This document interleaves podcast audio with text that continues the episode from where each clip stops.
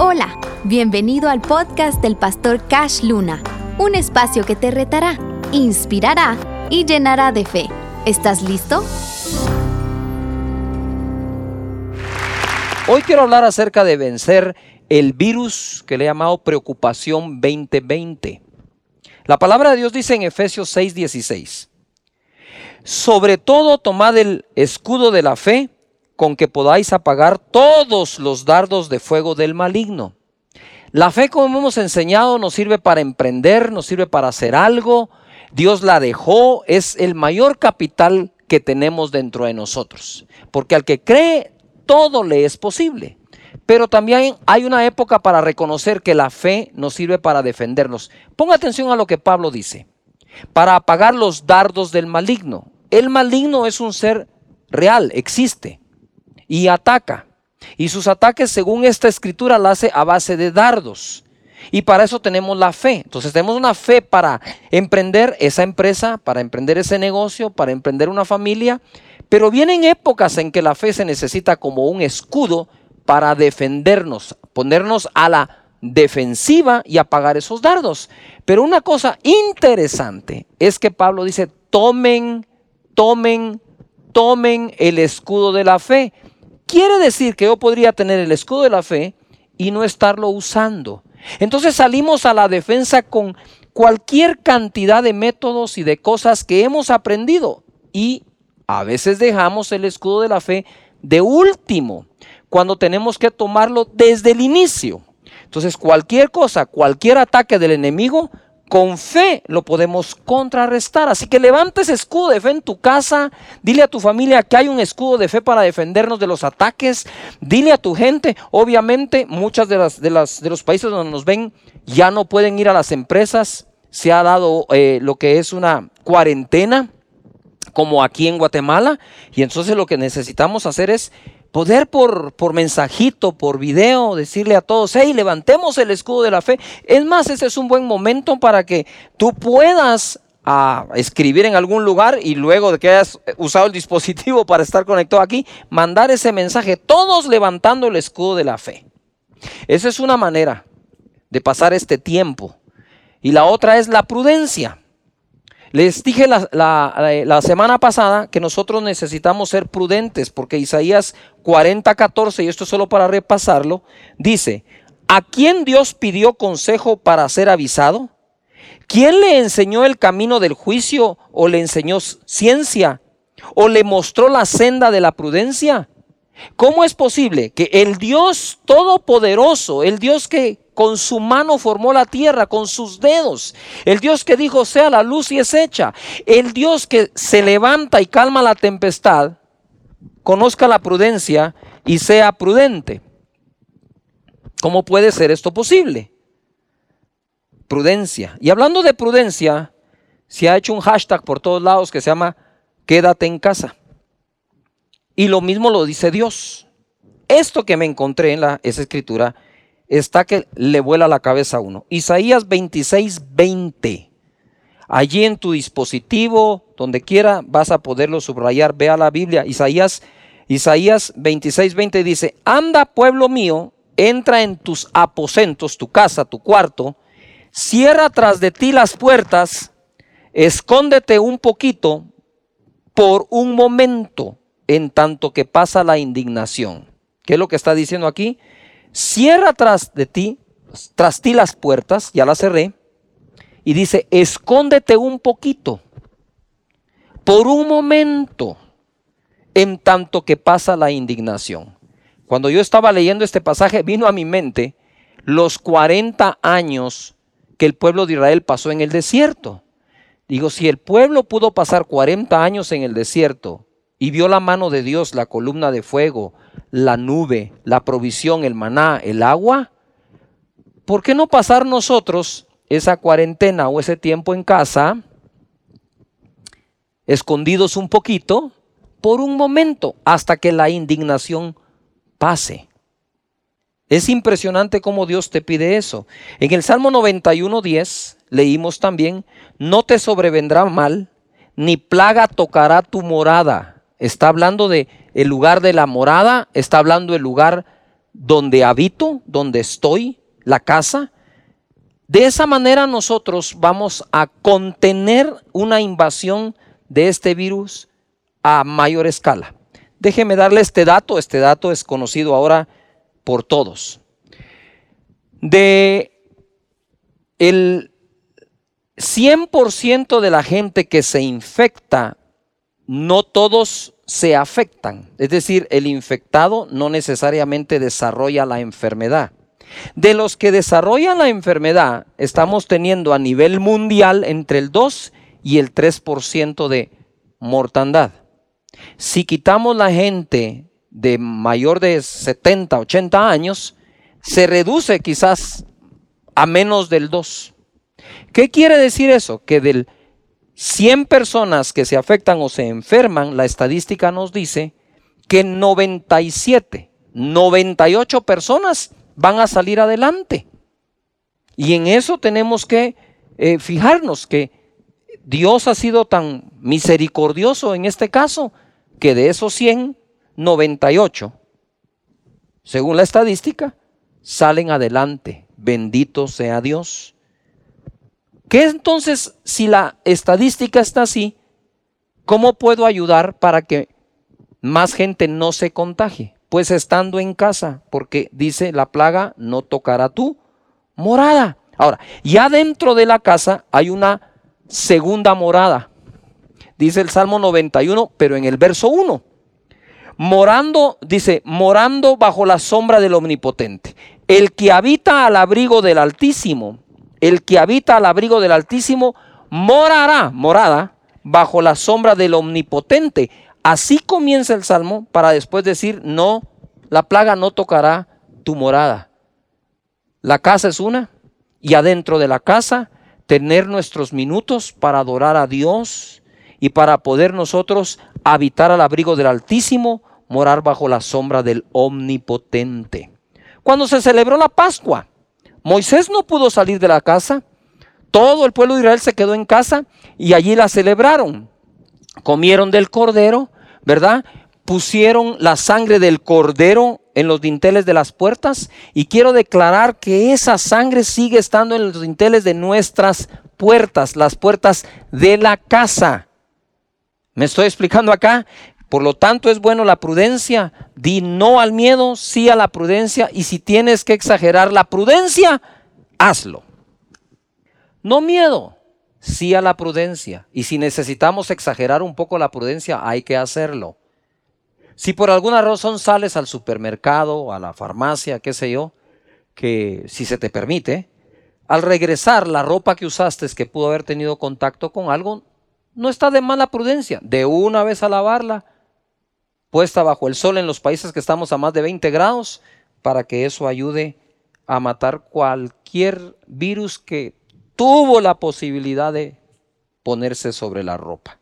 Mateo capítulo 4, verso 6 en adelante, Satanás va a tentar a Jesús y le dice, hey, súbete al templo, tírate, porque está escrito que Él mandará ángeles para que tus pies no tropiecen en piedra.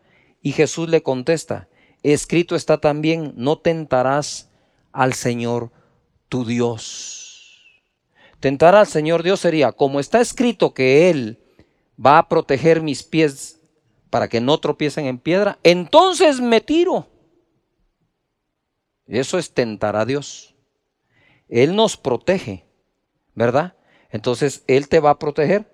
¿Qué pasa si agarras un carro a 200 kilómetros por hora? Como mi pastor decía, a los 100 ya se bajaron los ángeles, pues. Por lo tanto, tenemos que ser qué? Prudentes. Bueno, ya hablamos de la prudencia, es importante, y que sepamos lo siguiente. El Dios nuestro, el que nos motiva la fe para los milagros, es el Dios que nos enseña que la ciencia es escudo que el conocimiento y la sabiduría proceden de sus labios. Entonces, creerle a Dios es diferente a creer en Dios. Van juntos, déjame explicarlo. Yo creo que Dios lo puede hacer perfecto. Pero si yo le creo a Dios, digo, wow, Dios dice que sea prudente, le voy a creer a Dios lo que me está diciendo. Qué bueno por la palabra profética en estos tiempos que todo va a estar bien.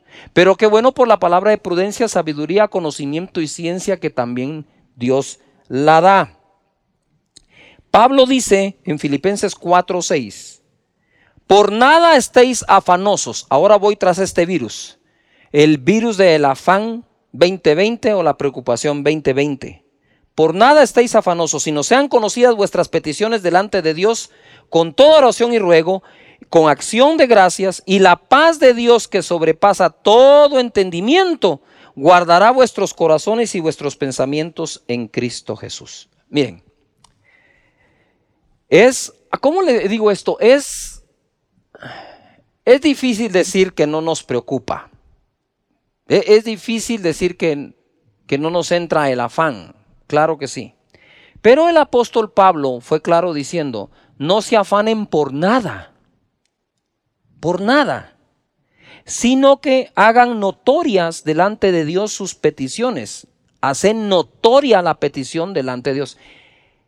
Si bien es cierto, Dios ya conoce todas nuestras necesidades, si yo uno los dos versos, donde Él conoce las necesidades y hacer notoria la petición, puedo concluir, Dios ya conoce mi necesidad, lo que ahora necesita conocer es mi petición. Pidamos a Dios por todo aquello que nos está cargando de afán.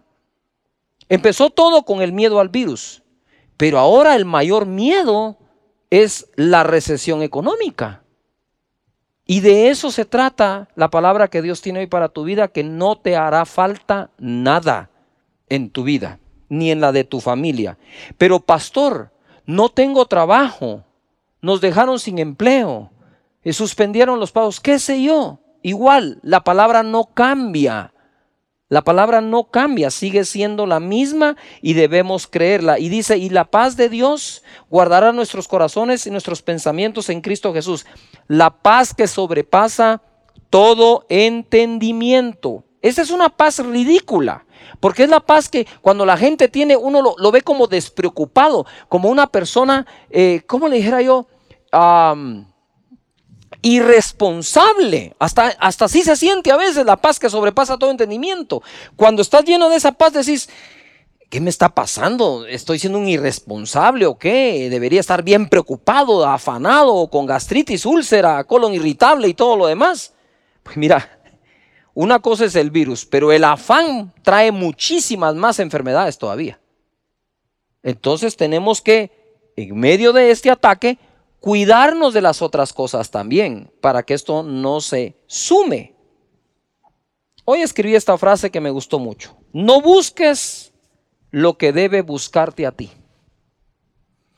Jesucristo dice en Mateo 6, 25, por tanto os digo, no os afanéis. Me encanta Jesús. Esto es de los primeros mensajes que Jesús le enseñó a la gente hace dos mil años. Si esto no fuera importante para Dios, para Jesús su Hijo, no lo hubiera enseñado. ¿Verdad? E, él fue tan, tan hermoso, su enseñanza tan tierno con la gente, tan empático con, todos, que vino y, de pronto en el Monte de los Olivos dijo, wow, ¿qué irá a hacer el Señor? Y va a detener el sol, ¿qué es lo que va a tener la lluvia? ¿Qué, ahora, ahora va a hacer algo y dice, ¿saben qué? Les tengo un gran mensaje de parte de Dios. ¿Cuál? No se afanen. Dice, ¿qué? ¿Cómo así? Si no se afanen, le dijo, ay, tranquilos, no se afanen por vuestra vida.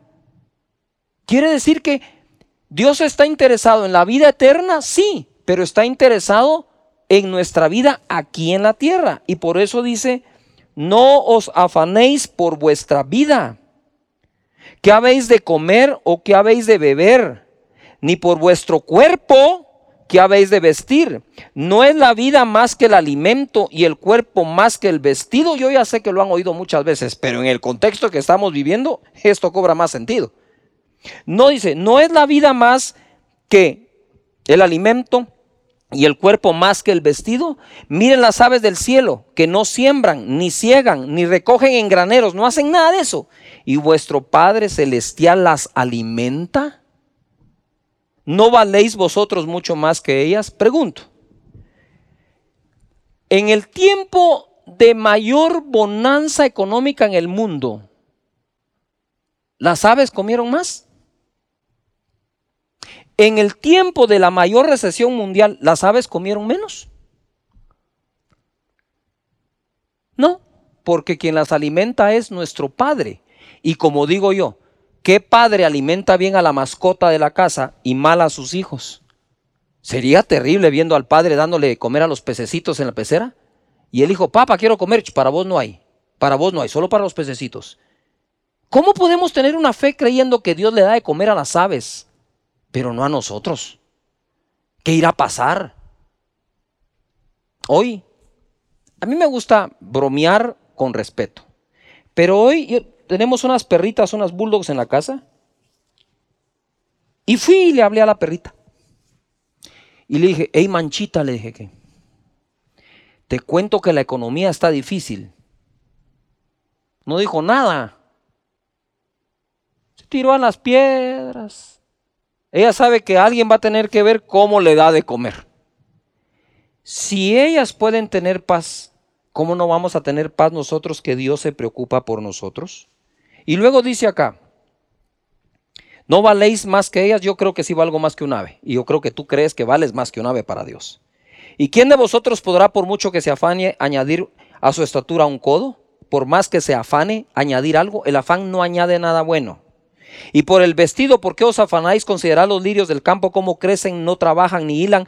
Pero os digo que ni aun Salomón con toda su gloria se vistió así como uno de ellos.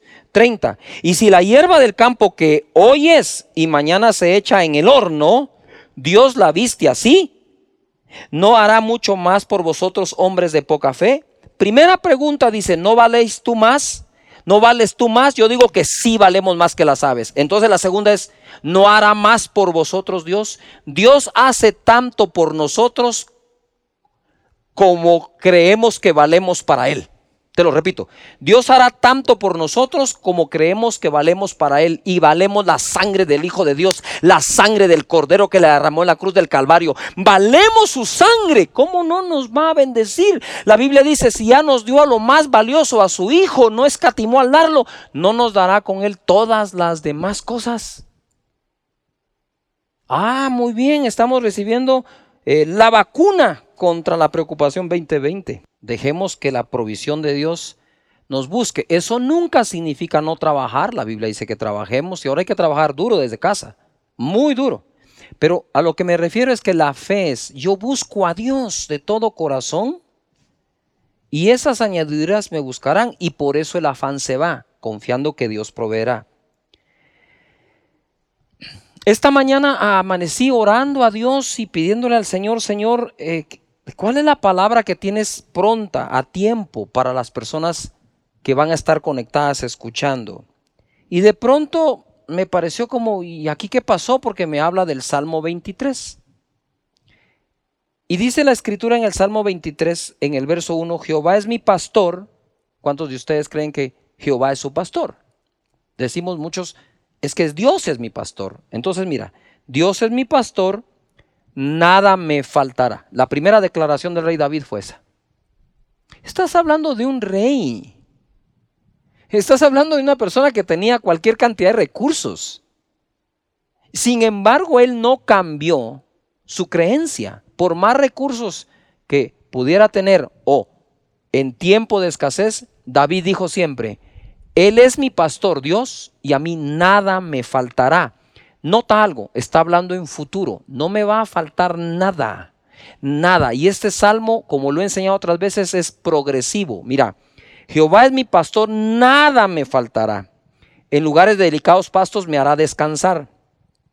Junto a aguas de reposo me pastoreará, confortará mi alma. Ojo, si creo que Dios es mi pastor, eso implica que creo que no me va a faltar nada.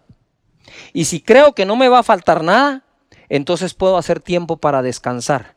En lugares de delicados pastos me hará descansar. Y si descanso, en ese descanso es que Dios viene y nos pastorea. Y en ese pastorearnos conforta nuestra alma. Entonces, esa alma que está ahora atribulada, atribulada por el virus, atribulada por el trabajo, atribulado por los ingresos, atribulado. ¿Tú sabes cuánto empresario en este momento está atribulado? Esas empresas que viven mes a mes justo los ingresos son sus gastos.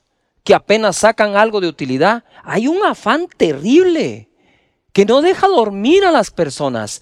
Pero quiero decirte que debes desarrollar esa confianza que no te va a faltar nada. No te va a faltar nada porque Él es tu pastor. Él es un Dios bueno, es un buen Padre.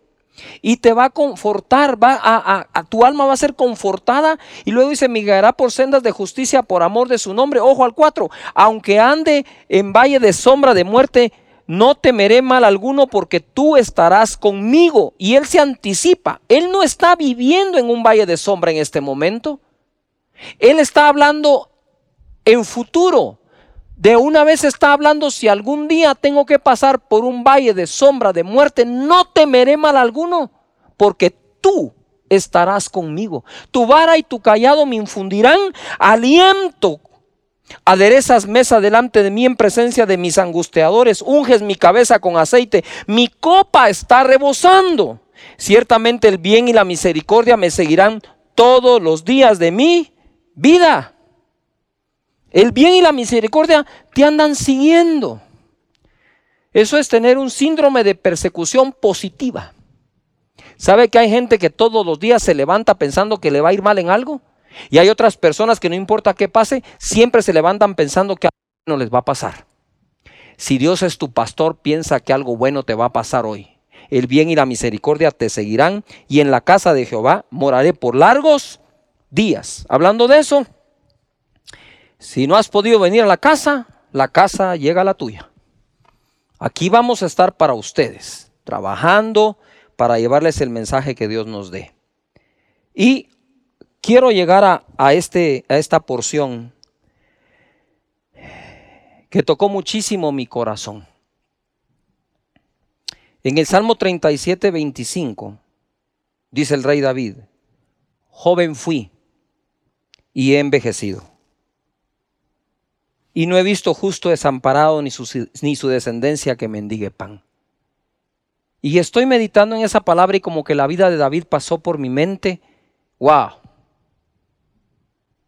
Aquel joven mozo, bien parecido, que vivió en la casa de su padre, ahí atrás, pastoreando las ovejas, defendiendo las ovejas de su padre del oso, del león y de cualquier peligro aquel hombre que llegó a ser rey, aquel hombre que derrotó a Goliat, aquel hombre que pasó por todo tipo de pruebas, vio de todo, porque la posición en que estaba veía de todo en la vida.